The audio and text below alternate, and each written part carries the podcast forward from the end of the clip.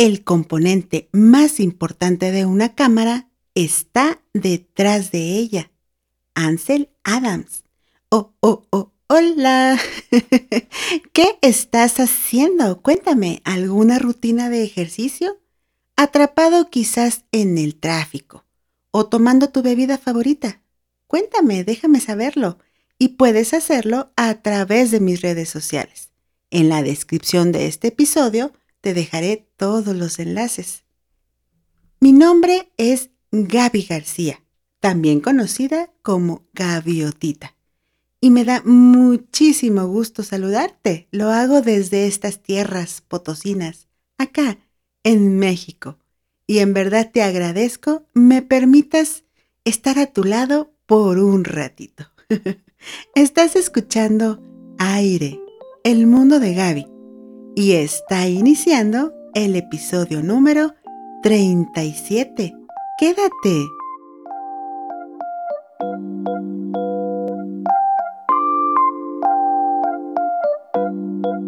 Hoy quiero platicar contigo sobre la fotografía, porque resulta que el próximo viernes 19 de agosto es el Día Mundial de la Fotografía, World Photography Day. Existe un mundo donde todo puede ser verdad, donde el único que juzga es el espectador. Una fotografía. Esta puede contar un sinfín de historias e incluso la misma fotografía puede tener diversas interpretaciones, porque dependerá de lo que el espectador perciba, imagine, vea. Lo importante es lograr que una fotografía hable y cuente esa historia. La fotografía es ese álbum de vida donde guardamos todos, muchos o algunos de nuestros recuerdos y nos permite viajar de forma muy grata al pasado. También es un medio muy importante para comunicar, para ser testigos de todos esos sucesos que vemos en el mundo. También es un medio muy importante para comunicar, para ser testigos de los sucesos del mundo, porque a través de una fotografía podemos ser parte de ello, esté cerca o esté lejos. Creo que sin duda la fotografía es una pieza muy importante y verdaderamente valiosa en el rompecabezas de nuestras vidas. ¿Qué es una fotografía?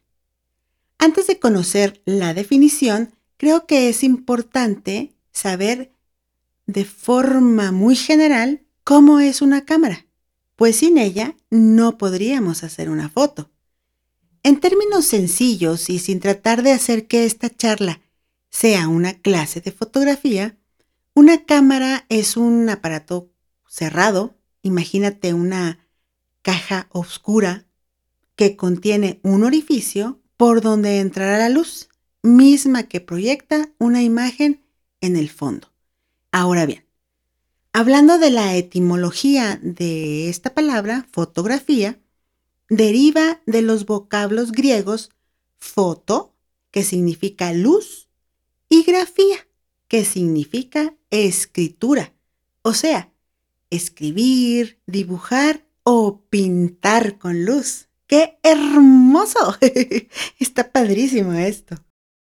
La invención de la fotografía no fue cosa de una sola persona y mucho menos se hizo en un solo día, ¿no? O sea, muchos inventores han contribuido a esto y aún hoy en día se sigue mm, trabajando, mejorando nuevos modelos de cámara y nuevas características.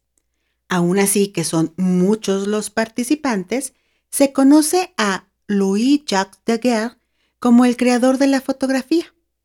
Déjate cuento una pequeñísima historia para ver cómo es que llegó este señor a ser la persona quien consideran el creador de esto.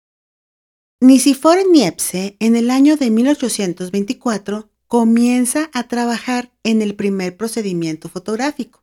Unos años más tarde, en 1829, Niepce asocia a Louis-Jacques Daguerre en sus investigaciones.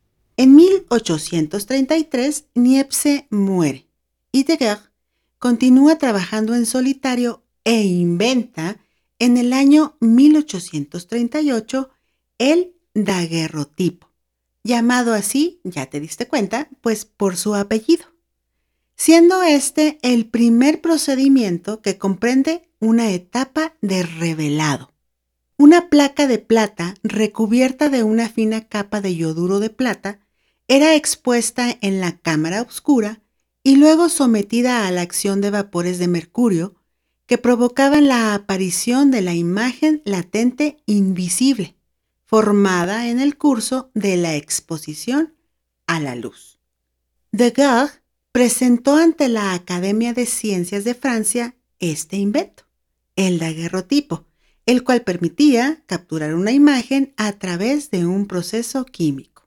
El 9 de enero de 1839, la Academia de Ciencias de Francia anunció el proceso y unos meses después, el 19 de agosto de 1839, el gobierno francés anunció el invento como un regalo gratuito para el mundo. Gracias, de Guerre. Gracias, Francia. Porque sin esto no tendríamos cómo guardar nuestros recuerdos. Por cierto, el daguerrotipo llegó a México en ese mismo año y la primera fotografía se hizo en diciembre en el puerto de Veracruz, realizada por el francés Jean Pralier Dutoit, quien a su llegada a México capturó una vista del convento de San Francisco. Y a todo esto, ¿cómo nace la idea del Día de la Fotografía? Fue en el año 2007 que el fotógrafo australiano Korske Ara propuso que hubiera un Día Mundial de la Fotografía, World Photography Day. La fecha fue elegida para honrar el desarrollo de este proceso fotográfico por Joseph Nicephore Niepce y Louis Jacques Daguerre, gracias al impulso de Korske Ara, se estableció el día 19 de agosto. Obviamente, escogieron la misma fecha cuando fue dado a conocer por la Academia de Ciencias de Francia este invento. La celebración del Día Mundial de la Fotografía se hizo por vez primera en el año 2010 y desde entonces es una celebración anual en todo el mundo. Ya que estamos hablando de fotografía, ¿qué tal que hacemos un pequeñísimo tour para mejorar al tomar fotos? Porque yo estoy segura que tú, tú y tú y yo nos encanta hacer muchas fotos. Así que veamos. ¿Qué se necesita para hacer una fotografía? Tres cosas básicas desde mi punto de vista. Número uno, la inspiración. Llámese musa, acontecimiento, un paisaje, los primeros pasos, reconocimientos, descubrimientos de nuevas galaxias, ser testigos de algún deporte, ser testigos de nacimientos, la amistad, el amor. Todo eso es inspiración para dejarla guardada en una fotografía. Número dos, necesitamos obviamente el medio, la, eh, herramienta, nuestra cámara, ya sea una reflex, más adelante te comento qué significa, una cámara digital, una cámara instantánea o sí, el celular. Y por último, una pieza muy importante. Número 3. El fotógrafo, la persona que hace arte con sus ojos sabiendo utilizar el dispositivo que tiene en sus manos de una forma adecuada. Tipos de cámara. Existen diversos tipos. Cámaras digitales compactas, sencillas, manejables que puedes cargar en tu bolsa, en el bolsillo de tu pantalón, en tu mano. Son muy compactas y funcionan para el objetivo. Cámaras bridge están entre las compactas y las reflex. son sencillas, pero ya tienen un poquito más de características similares a una cámara reflex. Obviamente las cámaras reflex o DSLR, por sus siglas en inglés, Digital Single Lens Reflex. Estas cámaras utilizan un espejo que refleja, de ahí su nombre, reflex, la luz procedente de la escena y la dirige hacia el visor o sea, donde el fotógrafo coloca su ojo para ver lo que va a retratar. Las cámaras de medio formato, estas son de mayor calidad y prácticamente son las que utilizan los profesionales. Cámaras de acción, estas son como las tipo GoPro, ya sabes, nada más son para ese fin sin tanto vericueto. o sea, sin tantas palanquitas, botoncitos y así. Nada más para andar en bicicleta, andar en paracaídas o haciendo un montón de cosas dinámicas.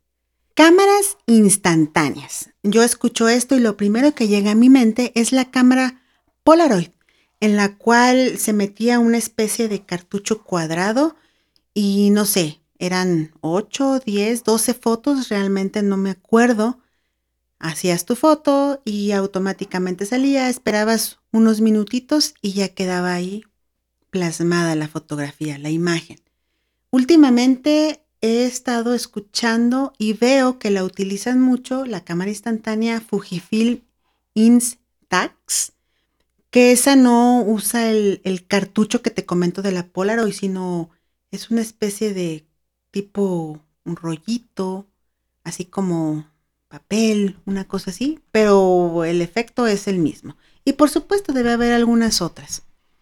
Y también yo metería en esta categoría a las cámaras que vienen en los celulares, porque prácticamente muchos celulares los venden por su cámara, por todas las características que éstas tienen. Y ya que sabemos que es una fotografía, que esta la hacemos a través de una cámara y que hay diferentes tipos de cámara. ¿Qué te parece si hablamos un poco de lo básico para hacer una buena fotografía? Aquí te voy a mencionar nueve puntos a tomar en cuenta y a practicar. Número uno, composición. Aquí voy a mencionarte esta que es muy práctica y fácil de aplicar, la regla de los tercios. Igual tú puedes ir a Google y buscar regla de los tercios y ahí te va a dar la información más detallada. Aquí solo te voy a mencionar de forma rápida qué puedes hacer. Imagina lo que estás viendo y divídelo de arriba hacia abajo, de izquierda a derecha o derecha a izquierda en tres partes. Vas a obtener nueve cuadraditos, nueve rectangulitos. Donde hace la intersección las líneas verticales y las líneas horizontales, en esas crucitas, digamos que esos son los puntos clave en los que la persona que vea una foto va a llamar más la atención. Entonces, un ejemplo que se me acaba de ocurrir es, si tú ves mi fotografía de perfil en mis redes sociales, yo lo hice intencionalmente que mi vista, mis ojos, estuvieran en la intersección de arriba a la derecha. Entonces, aunque en esa foto está mi cara, mi cabello, mis brazos y hay una planta, lo primero que ve la persona son los ojos, o sea, el punto de interés está ahí. También algo que puedo comentar sobre la, composición es que el horizonte esté derecho. Muchas veces retratamos a personas, a nuestros perritos, objetos, y se ve tan bonito que no nos fijamos que a veces el horizonte se ve caído, está chueco, o por ejemplo las lámparas, los postes están caídos. y aunque se ve bonito eh, el objetivo principal de la foto que hiciste, estos detalles distraen al ojo del espectador. Entonces hay que considerar estar al pendientes de que nuestro horizonte esté derechito. Número 2. La exposición. Y con exposición me refiero a la luz. Sí, la luz que capta la cámara para hacer tu fotografía. Si tiene demasiada luz, estará sobreexpuesta. Tus imágenes se verán muy blancas. Si tiene poca luz, está subexpuesta. Tus imágenes se ven oscuras. Lo que queremos lograr es que haya un balance de luz, que ni esté muy blanca ni esté muy oscura, para que la imagen se vea perfecta. Número 3. El sol debe estar atrás de la persona que está tomando la fotografía. De lo contrario, haces una foto donde está tu grupo de amigos y el sol te va a dar un charolazo. y muchas veces habrá personas que ni si les va a ver la cara porque hay demasiada luz. De preferencia, el sol debe estar atrás de la persona que toma la foto para que todos salgan iluminados. Número 4. Tripié. Es importante porque una vez que nosotros presionamos el botoncito para hacer la foto, pues ya sea que empujemos el teléfono o nuestra cámara movamos las manos, al respirar se nos mueven los brazos y las fotos nos pueden salir movidas.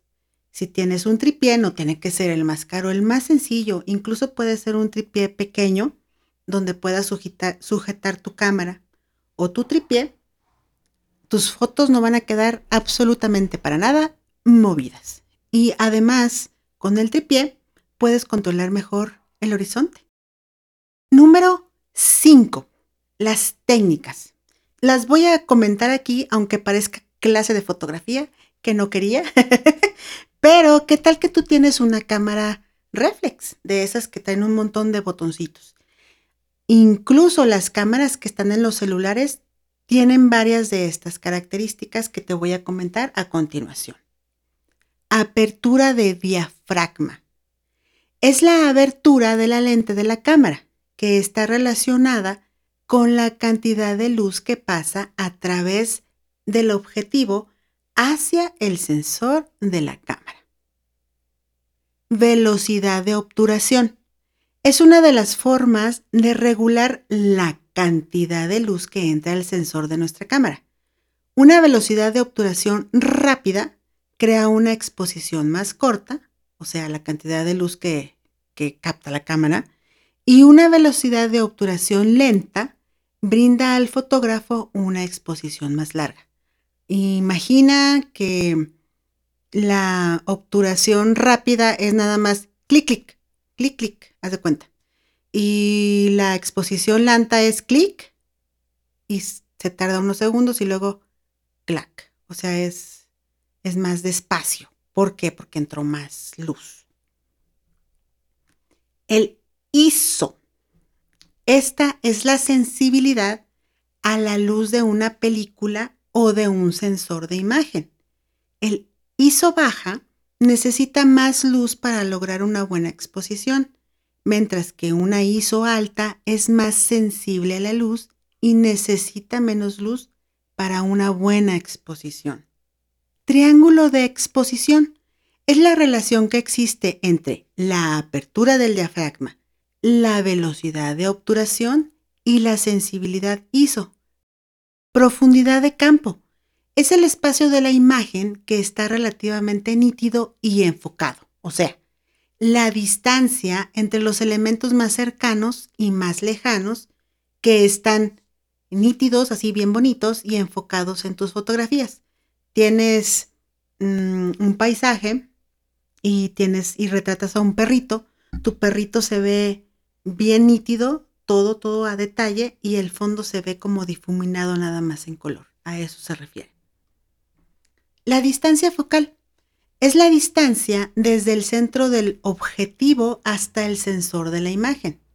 Y cada objetivo tiene una distancia focal diferente. La distancia focal es importante porque determina la amplitud de una escena que se puede capturar o sea, el ángulo de visión que tienes a través del visor cuando haces una imagen. Tamaño del sensor. Se puede decir que es lo que reemplaza a la película de las cámaras analógicas. Ya ves que había negativos y después las llevabas a revelar. Ahora, en vez de eso, pues son los píxeles que cuenta tu cámara, o sea, el sensor de tu cámara, para hacer tus fotografías. Número 6. Lectura. Nada como leer sobre incluso todos estos términos que te acabo de comentar para aprender y saber de qué se compone una cámara, cuál es este botoncito, qué hace y conocer todas las técnicas que hay para hacer fotografía. Número 7. Que tu lente, ya sea si tienes una cámara reflex o si tienes tu celular, es que siempre esté limpio. Número 8. Paciencia. Esto es algo que yo he tenido que aprender muchísimo porque uno ve algo que quiere retratar y uno cree que nada más pones la cámara, apuntas, disparas y ya quedó. Y a veces ves la foto y no necesariamente quedó como tú la viste. Entonces hay que ser paciente porque hay que aplicar la composición, que no haya mucha luz, que se haya poca luz. A veces tienes que hacer muchas tomas, pero uno tiene que ser paciente. También hay que aplicar la paciencia porque a veces quieres retratar un ave y el ave pues obviamente se mueve mucho. Entonces no puedes hacer una foto, ah, ahorita sí, rápido, clic, clic y ya está. No. Tienes que esperar a que llegue. Mucha paciencia también para retratar las estrellas, la luna, animales, cualquier tipo de foto. Se requiere mucha paciencia. Y lo más importante, número nueve, práctica. Hay que practicar, practicar como cualquier actividad es igual en la fotografía. Hay que practicar muchísimo para ir siendo mejores. Nuestro reto es ser mejor uno mismo. Cada día hacer mejores fotografías. ¿Y cómo lograr esa práctica? Pues hay muchos proyectos, si así se les puede decir. Al menos yo los apliqué, creo que todos, y aún así pues sigue uno aprendiendo tú puedes este, buscar estos proyectos en, en internet. Hay un proyecto que se llama 365 días. Haces una foto diaria. O el proyecto de 52 semanas. Haces una foto a la semana. Pero también puede ser un proyecto de colores, un proyecto de macrofotografía. Puedes tener tus temas para hacer tu proyecto o puede ser mensual. Un ejemplo. Ya viene septiembre, entonces dices, ok, escuché el episodio 37 de Gaby sobre la fotografía y quiero empezar a practicar. Y voy a empezar en septiembre. Entonces en septiembre puedes decir, en septiembre voy a hacer puras fotos donde tenga que ver el color verde, o el color blanco, o el color rojo, o los tres colores. Y todas las fotografías que vas a hacer durante los 30 días que, tiene septiembre tienen que ver nada más con el color verde, blanco o rojo. Otra idea sería mensual. Yo nada más quiero practicar un mes para ver qué tal.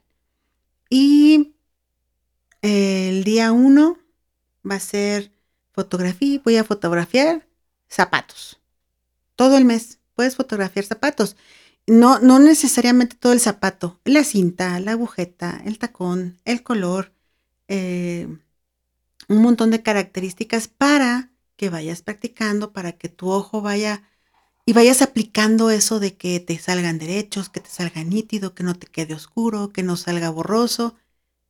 Todo eso hay que practicar muchísimo y no dejar de hacerlo. Si quieres conocer el tipo de fotografía que, yo he hecho, que he aprendido a hacer, y como parte de mi aprendizaje y evolución, te invito a visitar, hay una comunidad de Flickr donde son puros fotógrafos y todos comparten ahí sus fotografías. O si no, en mi blog personal tengo un proyecto de 365 donde hablo de, publico la foto y te comento cómo la hice.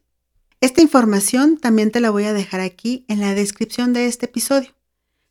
Este es el camino que he andado en mi aventura por el mundo de la fotografía Y obviamente quiero hacer mención a mi sensei en fotografía, Virgilio Gómez, por todo lo que me ha enseñado e impulsado para hacer una buena fotografía. Muchas gracias, Virgilio. Como cualquier actividad, siempre requiere paciencia y mucha práctica, hasta que sintamos que dominamos lo que no sabíamos y aún en ese momento hay que continuar aprendiendo. Tomemos muchas fotografías y mostrémosle al mundo cómo es que vemos la vida. ¡Feliz día de la fotografía! ¡Yay! Y en consecuencia a cada uno de los fotógrafos que hacen posible que haya fotografías. Nos escuchamos el próximo lunes. Hasta entonces, usa tu cámara, experimenta, atrévete y sé feliz, muy feliz. Bye bye.